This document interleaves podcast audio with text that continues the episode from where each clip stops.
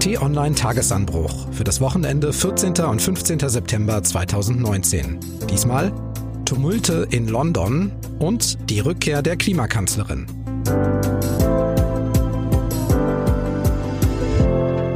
Hallo, willkommen im Wochenende. Ich bin Marc Krüger und hier im Podcast schauen wir auf das Wichtigste der Woche zurück und blicken kurz voraus. Dazu ist wieder mit dabei T-Online-Chefredakteur Florian Harms. Hallo. Hallo und herzlich willkommen. Bevor es losgeht, ein sehr kurzer Spot. Diesmal von Nespresso. Trinken Sie Ihren Kaffee am liebsten mit oder ohne Milch? Die Mehrheit der Deutschen sagt klar mit. Welche leckeren Milchkreationen es gibt, erfahren Sie auf t-online.de-nespresso. So, einsteigen wollen wir diese Woche mit einem kleinen Brexit-Update. Spät in der Nacht von Montag auf Dienstag hat der britische Premierminister Boris Johnson seinen ersten Punkt gemacht. Auf Wunsch ihrer Majestät der Königin wird das Parlament nämlich in eine Zwangspause geschickt. Eigentlich war es aber der Wunsch von Boris Johnson. Die machtlose Queen hat sich ihrer unpolitischen Rolle nur gefügt. Deshalb ist vor allem die Opposition und wahrscheinlich auch der Unterhaussprecher John Burko nicht so begeistert. Er verkündet hier, dass man sich erst am Montag, 14. Oktober, zur nächsten Sitzung wiedersehen werde, bis dahin vertagt. Stunden zuvor hatte der Speaker noch viel enthusiastischer gesagt, dass dies keine typische Parlamentspause sei, nicht Standard, ungewöhnlich lang und in den Augen nicht weniger eine frei übersetzt, Ermächtigung der Mächtigen. Aber sie kommt, die Pause. Und damit hat Boris Johnson den ersten Sieg seiner noch recht kurzen Amtszeit. Zuvor gab es in sechs wichtigen Abstimmungen sechs Niederlagen für ihn. Auswahl. Das Parlament verbietet weiterhin einen Brexit ohne Abkommen mit der EU. Neuwahlen Mitte Oktober wird es nicht geben. Stattdessen muss Johnson nun bis zum 19. Oktober einen Deal mit der EU verabschieden. Oder er muss den Brexit um weitere drei Monate verschieben, was er immer auf keinen Fall wollte. Aber, Florian, es wird nun extrem schwer für ihn, für Boris Johnson, in dieser immens wichtigen Frage Wort zu halten. Ja, es ist fast schon unmöglich. Er kämpft dort auf verlorenem Posten. Immer mehr seiner Gefolgsleute verlassen das sinkende Schiff. Ja, oder er schmeißt sie raus. Oder er schmeißt sie ja. raus, wie die 21 Tory-Abgeordneten. Das ist wirklich eine sehr prekäre Situation. Aber zugleich hat er ja auch etwas fast schon Unbekümmertes, wie er an diese Situation herangeht und einfach weitermacht. Also auch ein ganz anderer Charakter als der von Theresa May beispielsweise, die dann mit Tränen in den Augen ihr Scheitern einstand. So, und der, der Johnson, der hat da schon eine etwas dickere Haut und macht einfach irgendwie weiter, auch sicherlich unterstützt von diesen Brexit-Hardliners, die dann sich überhaupt nicht drum scheren, was da so auch an möglicherweise konstitutioneller Krise in Großbritannien passiert. Aber wenn nicht Krise wäre, wenn die Zeiten regulär wären, dann müsste man ja sagen, ein noch recht neuer Premierminister mit einem Verhältnis von 1 zu 6 Abstimmungen gegen ihn, der hätte sich eigentlich keinen Tag im Amt halten können, keinen Tag länger. Das stimmt, aber es ist eben keine normale Zeit. Es sind wirklich außergewöhnliche Zeiten. Sicherlich die größte politische Krise, die Großbritannien seit langem, langem erlebt hat. Und es gibt auch bislang keinen echten Ausweg. Also das Land, die Regierung, das Parlament, selbst wenn es jetzt gerade nicht tagen darf, dann sind es die Abgeordneten, beschäftigen sich nur noch mit diesem einen Thema. Alles andere ist in den Hintergrund gerückt. Und das ist ein großes Problem für Großbritannien, aber auch für die Europäische Union, weil andere Themen dadurch liegen bleiben. Und äh, es gibt im Moment keinen, dem man zutraut, diesen gordischen Knoten zu durchschlagen. Es gibt an der einen oder anderen Stelle vielleicht Möglichkeiten, aber im Moment sind sie noch nicht auf dem Tisch. Ja, wir haben vergangene Woche hier im Podcast schon besprochen, dass Boris Johnson nun auch keine eigene Mehrheit mehr hat. Er hat Abgeordnete rausgeschmissen oder sie sind freiwillig gegangen. Damit hat er auch eine sehr schlechte Verhandlungsposition jetzt eigentlich gegenüber der EU in Brüssel. Er hat nun keine lästigen Parlamentssitzungen mehr und mal wieder ordentlich Zeitdruck. Und ich frage mich, du fragst dich wahrscheinlich auch, ist das ein Plan? Ist das eine Taktik oder ist das Harakiri? Ich glaube schon, dass ein gewisser Plan dahinter steht, aber jetzt nicht so ein ausgefeilter, wie man ihn vielleicht erwarten würde von einem gereiften Staatsmann. Mhm. Ich habe den Eindruck, das ist auch weniger eine Strategie als eher eine Taktik, nämlich eine Taktik, die aus dem Tagesgeschäft herauskommt. sozusagen, wenn ich nicht links abbiegen kann, dann biege ich halt rechts ab, um irgendwie durchzukommen. Aber alles geleitet von dieser großen Idee, ich habe den Brexit versprochen und ich werde ihn einlösen. Ich werde die Person sein, die den Menschen in Großbritannien, die raus wollen aus der EU, genau das geben. Und dafür wird er alles tun. Und da wird Boris Johnson, er ist ein passionierter Lügner und auch geht wirklich auch über politische Leichen. Das hat er gezeigt in seiner Vergangenheit. Er wird das versuchen einzulösen und wird dann im Zweifelsfall auch einen harten Brexit, also einen ungeregelten Brexit mit allen negativen Konsequenzen in Kauf nehmen. Und insofern ist er auch unglaublich schwer einzuschätzen für die andere Seite in Brüssel, also für die europäischen Staatsmänner und Frauen. Diese negativen Konsequenzen, von denen du gesprochen hast, das ist eigentlich auch eine der sechs Niederlagen, die er jetzt einstecken müsste. Denn die Regierung musste ihre Pläne für einen harten Brexit ohne Abkommen veröffentlichen. Das war bisher so ein geheimes Dokument, was an die Presse geleakt wurde. Das ist auch schon passiert und da sind einige, hm, ich sag mal, Schwierigkeiten äh, deutlich geworden. Vier von fünf Lkw aus Frankreich wären verspätet, wenn es kein Abkommen gäbe. Das so das Szenario. Es gäbe weniger Auswahl an Waren, höhere Preise, wahrscheinlich Engpässe bei Medikamenten, Chaos an Häfen und Flughäfen, eben weil es zusätzliche Kontrollen geben muss, Probleme im internationalen Finanzverkehr. Das steht da so drin, Regierungsdokument. Das klingt dann doch nach etwas mehr als den kleinen Schlaglöchern, von denen Boris Johnson gesprochen hatte. Ja, das stimmt. Und zugleich könnte man da eben auch denken, dass eine Taktik dahinter steht, nämlich die Taktik, den Druck zu erhöhen. Gar nicht nur auf die eigenen Leute, sondern auch den Druck auf Brüssel. Weil wir dürfen nicht vergessen, zwar tagt das Parlament jetzt nicht mehr, aber es wird ja noch den großen EU-Gipfel geben. Nochmal eine finale Runde in Brüssel, wo nochmal über alles gesprochen wird. Und ich denke schon, dass Boris Johnson sich ausrechnet, dass er da vielleicht bei dem größten strittigen Punkt, dem Back Backstop in Irland doch noch was zugestanden bekommt.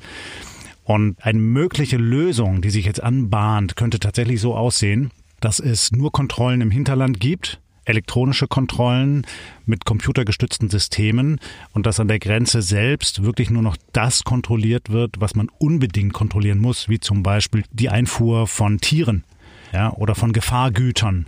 So in diese Richtung hören wir jetzt Signale auch aus der Bundesregierung. Aus der Bundesregierung höre ich, dass sie de facto inzwischen mit einem ungeregelten Brexit rechnet. Davon gehen die aus. Sie sagen aber, es besteht noch die Möglichkeit zu einer Einigung. Und das sagen sie auch sehr dezidiert. Und das weist dann eben darauf hin, dass auf diesem EU-Gipfel, diesem finalen EU-Gipfel vor dem großen Datum am 31. Oktober doch noch einiges passieren könnte. Das mit diesen technischen Lösungen an der Grenze zwischen Irland und Nordirland, wir haben es ja auch vergangene Woche im Podcast besprochen, habe ich auch gelesen. Stand aber auch drin, dass natürlich diese hochkomplizierten technischen Lösungen Monate, wenn nicht sogar Jahre dauern, bis man sie überhaupt eingesetzt hat und bis sie funktionieren. Das stimmt, aber am Ende ist es eine politische Frage. Und dann sagt man vielleicht einfach, okay, das ist die Lösung. Und bis es soweit ist, dass wir es aufgebaut haben, gehen wir eben die Lösung der EU ja, mit einer harten Grenze. Und dann aber, liebe Briten, werden wir das anders organisieren. Und dann kannst du, lieber Boris Johnson, deinen Leuten sagen, ich habe mich durchgesetzt. Hm. Ja, so könnte vielleicht ein gangbarer Weg sein. Letzter Punkt, auch irgendwie gegen den Premierminister. Der Speaker John Burko hat diese Woche ein paar persönliche Anmerkungen gemacht. My tenure as Speaker und sein Rücktritt spätestens zum 31. Oktober angekündigt, also dem eigentlich angepeilten Brexit-Datum. Und das ist insofern ein Schachzug gegen den Premierminister, weil ja noch vor etwaigen Neuwahlen das aktuelle Parlament einen Nachfolger wählen könnte. Und wir erinnern uns, da hat Johnson keine Mehrheit. Es ist damit also ein kleines Stückchen unwahrscheinlicher, dass ein Brexit-Hardliner den Speakerposten bekommt. Oder, oder, oder. Der ist ja zum Kult geworden. Und seine Ordnungsrufe, die kennt jeder, kamen auch hier schon des Öfteren im Podcast zum Einsatz. Und äh, mittlerweile gibt's ja auch zum Beispiel eine Rap-Version. Oder, oder, oder, oder, oder, oder. Für sowas liebe ich das Internet. Aber meine absolute Lieblingsversion ist die hier. Oder.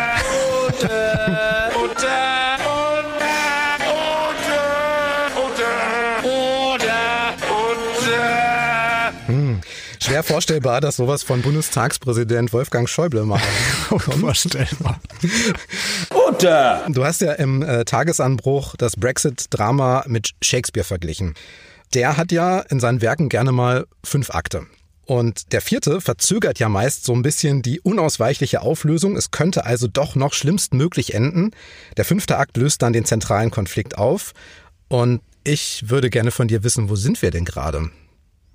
Ich glaube, wir sind in einem schier endlosen vierten Akt. Wir haben ja hier auch schon darüber gesprochen, dass wir eigentlich schon weiter sind. Aber das sind wir de facto nicht, weil dieser ganze Brexit-Drama ja tatsächlich sich immer wieder überschlägt und immer noch eine neue Wolte nochmal, nochmal, nochmal kommt. Das ist wirklich wie in einem klassischen Theaterdrama. Und die Auflösung, die ist noch nicht wirklich sichtbar. Und zwar gar nicht so sehr wegen der schieren Fakten, sondern auch wegen der Positionierung der einzelnen Akteure. Äh, da ist noch Spielraum und die müssen sich noch bewegen. So wäre das auch im klassischen Drama, ja, dass sie noch zu einem Erkenntnis- oder Reifungsprozess kommen oder sich eben wirklich final für die schlimmste aller möglichen Lösungen entscheiden, um dann eben kolossal zu scheitern. Und ich glaube schon, das könnte jetzt sein, dass das der Oktober ist, aber hey, die können uns auch noch überraschen. Es könnte auch noch so kommen, dass das Ergebnis des EU-Gipfels ist, okay, wir geben den Briten nochmal ein halbes Jahr Zeit. Hm. Und dann kriegen sie nochmal zwei Jahre und dann nochmal drei Jahre und am Ende war es das und keiner macht diesen Brexit. Hm. Kann sein. Das klingt sehr nach viertem Akt. Konflikt noch nicht aufgelöst, aber zumindest eine der handelnden Figuren hat den Abgang angekündigt und ich sag mal, ich werde ihn vermissen. Unter, unter, unter, unter. Oder. Oder.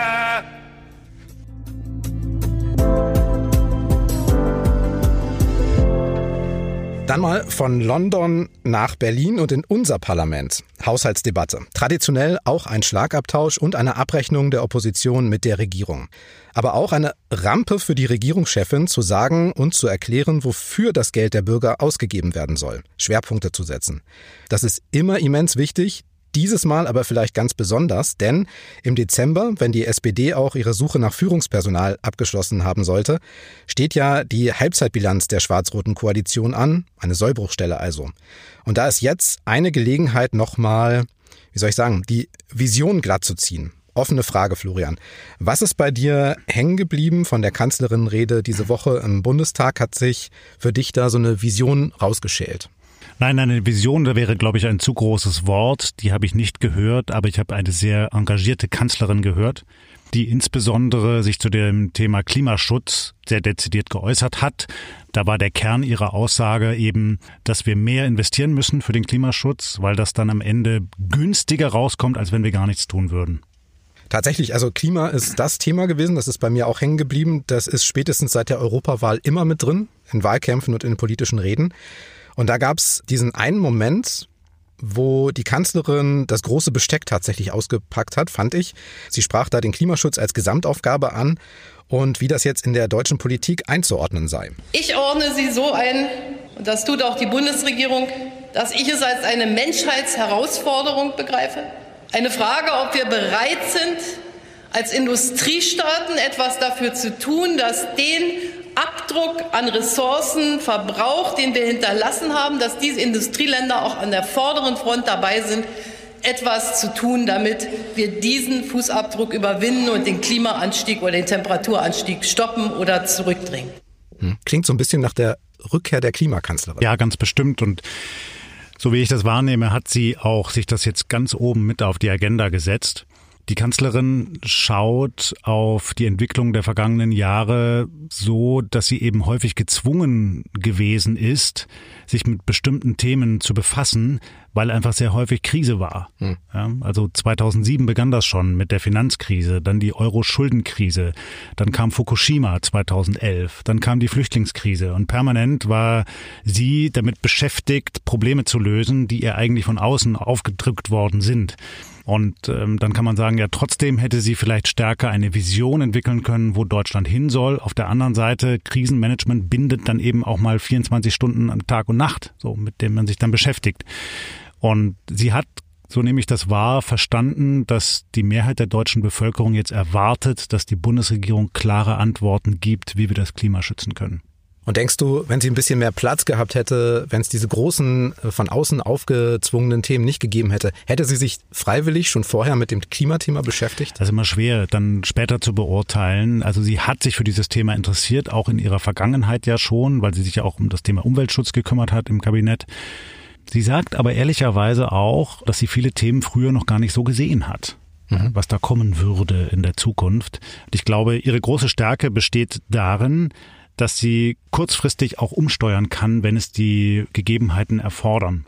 Und dann eben austariert, ein bisschen links, ein bisschen rechts, was kann man machen als gangbaren Weg. Die große Frage ist, ob das reicht bei so einer großen, wie Sie es ja nennt, Menschheitsaufgabe wie dem Klimaschutz.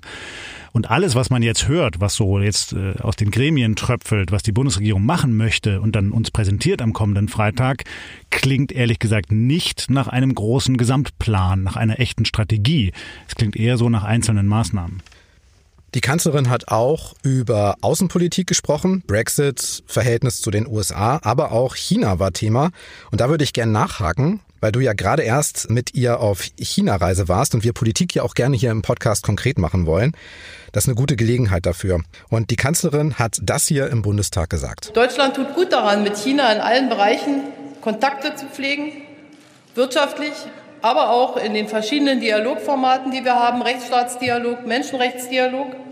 Ich habe bei meinem Besuch auch wieder darauf hingewiesen, dass die Einhaltung der Menschenrechte für uns unabdingbar ist.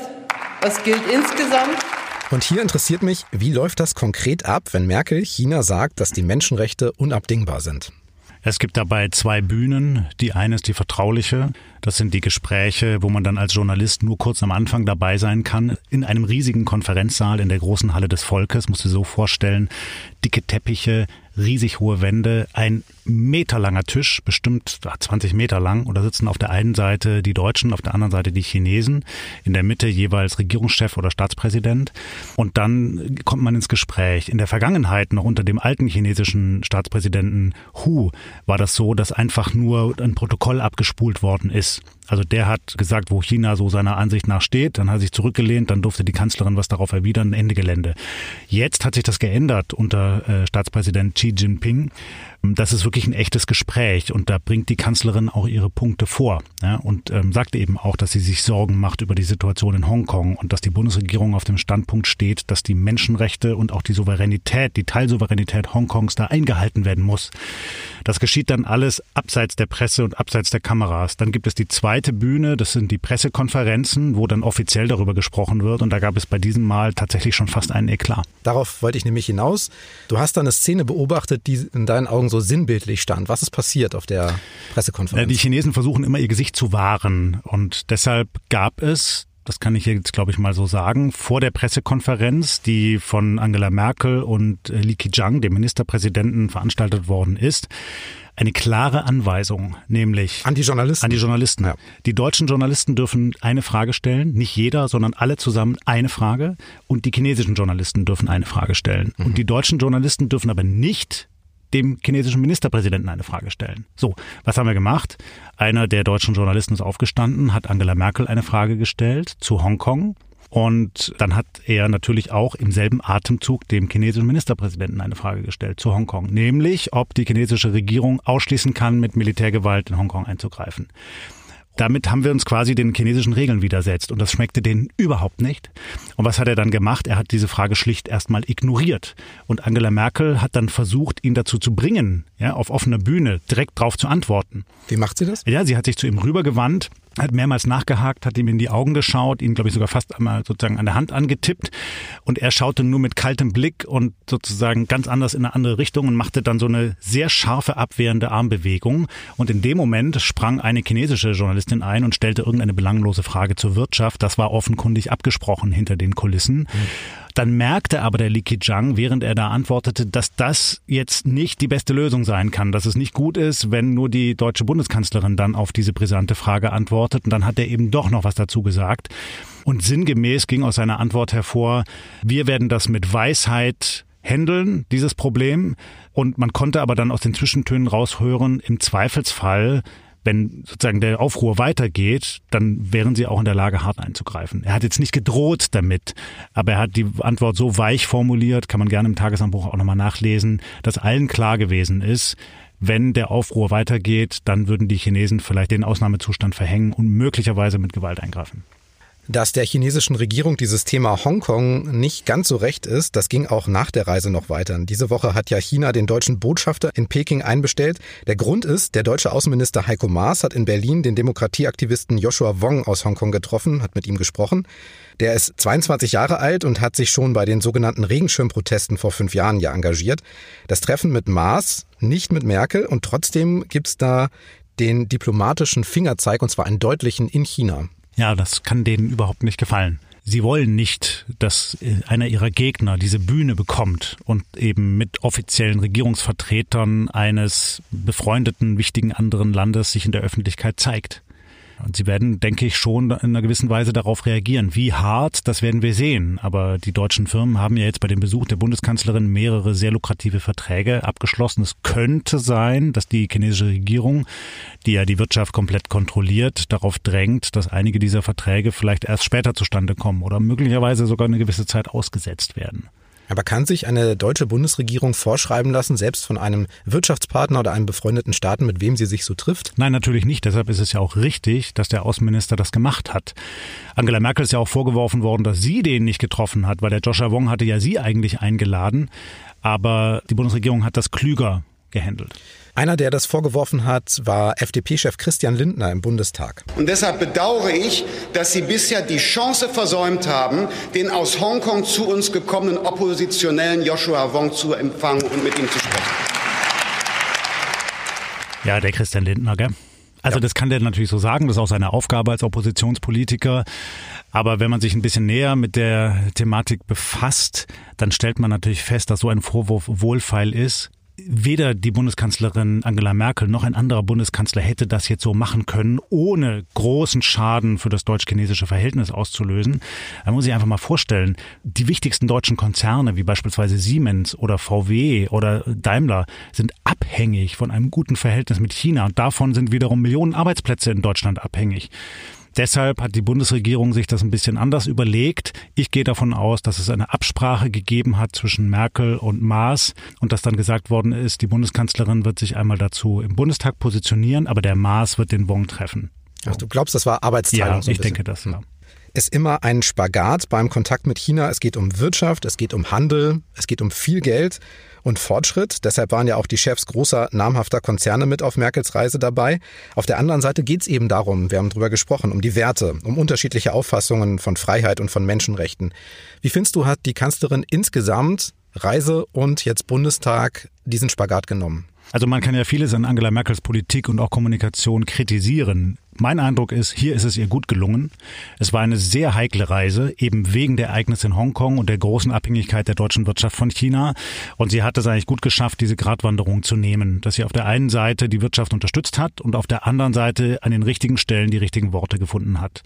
Gar nicht nur vorne auf der Bühne, sondern häufig offenkundig auch hinten im Gespräch, im vertraulichen Gespräch mit chinesischen Offiziellen, was die dann auch wiederum schätzen, dass man diesen vertraulichen Kreis dann eben nutzt, um sich über strittige Themen auszutauschen. Und ich meine, sie hat auch wieder Dissidenten getroffen in China. Das ist auch nicht selbstverständlich. Sie hat sich abseits der Kamera in der deutschen Botschaft zusammengesetzt mit Regimekritikern und hat damit auch ein Zeichen gegeben. Und die chinesischen Offiziellen wissen das natürlich. Wir lassen diese Leute nicht allein. Wir unterstützen sie. Dann noch ein kurzer Schwenk Richtung Zukunft, Florian. Was steht in der kommenden Woche denn so an? Es wird eine sehr spannende Woche, Mark. Gut. Weil ja am kommenden Freitag der große Klimagipfel stattfindet. Da will die Bundesregierung ihre Pläne beschließen und vorstellen, was sie denn zu tun gedenkt im Kampf gegen die Klimakrise. Und wir werden auf t-online.de eine große Berichterstattung haben, darum mit Nachrichten, mit Analysen, mit Hintergründen. Da können sich also die Hörerinnen und Hörer, Leserinnen und Leser auf vieles freuen. Außerdem ist große Fußballwoche nächste Woche. Alle, die sich für den runden Ball interessieren, dürfen sich freuen auf viele spannende Spiele, wie zum Beispiel das Hamburger Stadtduell zwischen HSV und St. Pauli oder auch Dortmund gegen Barcelona oder auch Bayern gegen Belgrad und die Frankfurter kicken auch wiederum europäisch. Also es wird richtig spannend und unser Sportteam hat sich da viele schöne Formate ausgedacht. Das wird richtig prickelnd. Zwei Dinge noch. Erstens, wenn Ihnen dieser Podcast gefällt und Sie haben ihn noch nicht abonniert, könnte jetzt der richtige Moment sein, einfach zu Spotify, Apple Podcasts, Deezer, Google Podcasts oder in eine beliebige Podcast-App auf Ihrem Smartphone klicken, dann Tagesanbruch eingeben und kostenlos auf Abo oder Folgen klicken. Und zweitens, wenn Sie das schon tun oder sich für Sport interessieren, abonnieren Sie auch gleich unseren neuen Podcast Königsklasse mit. Da trifft Sportmoderator Florian König in den ersten Folgen Ex-Bundestrainer Jürgen Klinsmann. Klare Hörempfehlung von mir. So, für heute sage ich herzlichen Dank fürs Hören. Tschüss und bis zum nächsten Mal. Tschüss und bleiben Sie uns gewogen.